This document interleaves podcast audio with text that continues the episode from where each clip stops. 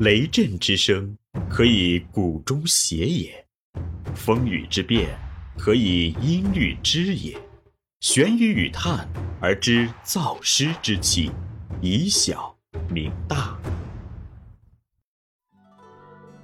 欢迎继续收听玄宇文化独家出品的《东方智慧导读系列之悲惨世界中的逍遥人生》，庄子导读，刘丰涛编纂。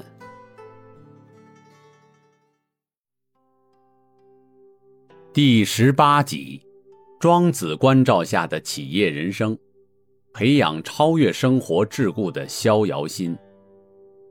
一。跳出常识的陷阱。玻璃罩下的跳蚤与职场白领。在昆虫中，跳蚤可能是最善跳的了，它可以跳到高自己几百倍的高度。为什么会这样呢？带着这个问题，一个大学教授开始了他的研究。可是他研究了一整天都没有找到答案。由于教授第二天要出差。他在下班的时候用一个高一米的玻璃罩罩住了这只跳蚤，以防它逃跑。就在那天晚上，跳蚤为了跳出玻璃罩，就跳啊跳啊，可是无论他怎么跳，都在跳到一米高的时候就被玻璃罩挡了下来。第二周，教授出差回来取下玻璃罩，惊奇地发现这只跳蚤只能跳一米高了，于是他来了兴趣。然后，教授用了一个五十厘米高的玻璃罩罩住跳蚤。第三周，教授发现这只跳蚤只能跳五十厘米的高度。接着，教授用二十厘米高的玻璃罩罩住跳蚤。第四周，跳蚤跳的高度又降到二十厘米。教授干脆用一块玻璃板压着跳蚤，只让跳蚤在玻璃板下爬行。果然。到了第五周时，跳蚤再也不跳了，只能在桌面上爬行。可就在这个时候，教授不小心打翻了桌上的酒精灯，酒精洒在了桌上，火也慢慢的向跳蚤爬的地方蔓延。奇迹出现了，就在火快烧着跳蚤的一瞬间，跳蚤又猛地一跳，跳到了它最开始的超过它身体几百倍的高度。我们每个人在职场中，不可避免像这个跳蚤一样，被很多职场常识捆住了手脚。很多所谓常识，都是我们在职场四处碰壁得到的经验总结。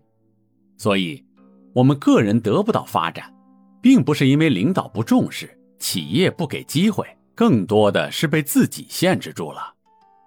面对这种困境。我们不能像前文提及的蝉和小斑鸠一样，因为自己的经验的局限而放弃扶摇直上九万里的机会。二，摒弃形式的怪圈，拉佛像的驴子和舞台贵族。从前有一个寺院，方丈和小和尚们从外面化缘铸就了一尊佛像，由于太重，距离又远。他们就找了一头驴子来驮着佛像往寺院赶路。当他们走到一个村庄的时候，许多人看到了驴子身上的佛像时，一起跪下朝拜。驴子不知道是怎么一回事，以为是人们对他顶礼膜拜，心里美滋滋的。又过了一个村庄，人们依然是崇拜有加，驴子不由得趾高气扬起来。这个时候。一个小和尚用手拍了一下驴子的屁股，说道：“你得意什么？你以为你是谁呀？”在商业领域，有一个舞台贵族现象，就是那些奢侈品销售人员，因为自己总是接触奢侈品，而其顾客也非富即贵，就以为自己也是贵族了，并经常对买不起奢侈品的顾客表示出鄙夷。殊不知，他们也和那个拉佛像的驴子一样。自己也只不过是个舞台贵族罢了。我们往往把形式的东西执着为实质，把生命中一些临时的角色当成自己真实的身份。就像那只拉佛像的驴，当自己在某个职位上时，就以为是人们对他有什么佩服之处，殊不知人们所关注的是其驮着的佛像，一旦离开佛像波及，过去的一切都会烟消云散的。要想超越对形式的执着，庄子的奇物可作为治病的法宝。我们要认识到，位高权重也罢，地位低微也罢，儿子也罢，老子也罢，都是我们生命不同阶段的临时角色而已。我扮演的是这样的角色，他人扮演的是那样的角色，我们在共同上演人生的大戏。有趣的是，在影视剧里，领导角色一般不是主角，建国大业等除外。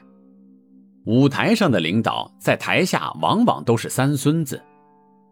马克思主义者把人定义为社会关系的总和，人离不开群。有人群就有领导和群众，似乎大多数人都想当领导或者猴王。但虽然王侯将相宁有种乎，领导却总是凤毛麟角。领导者似乎是有些天分的，可是不管有没有天分，在人生的戏剧里，安心扮演群众挺难。其实，做好自己人生的主角就足够了。管他是帝王还是乞丐，万物一齐，孰短孰长？我我一齐，人我一齐，物我一齐。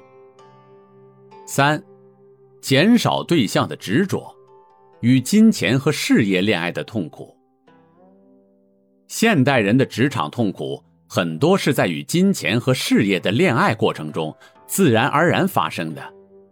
正如前文论及的。平常人的思维总是要找个对象，而职场人士往往把金钱或事业作为自己的对象。如此，问题就来了：当我们把自己的心放在对象上，即放在金钱或事业上时，我们的喜怒哀乐全部就随着对象的变化而变化了。说实话，这个对象总是忽冷忽热，若即若离。不停的让你欢喜，让你忧，纠缠的越久，也就越痛苦。要想超脱这种痛苦，还是采用庄子的药方——无待。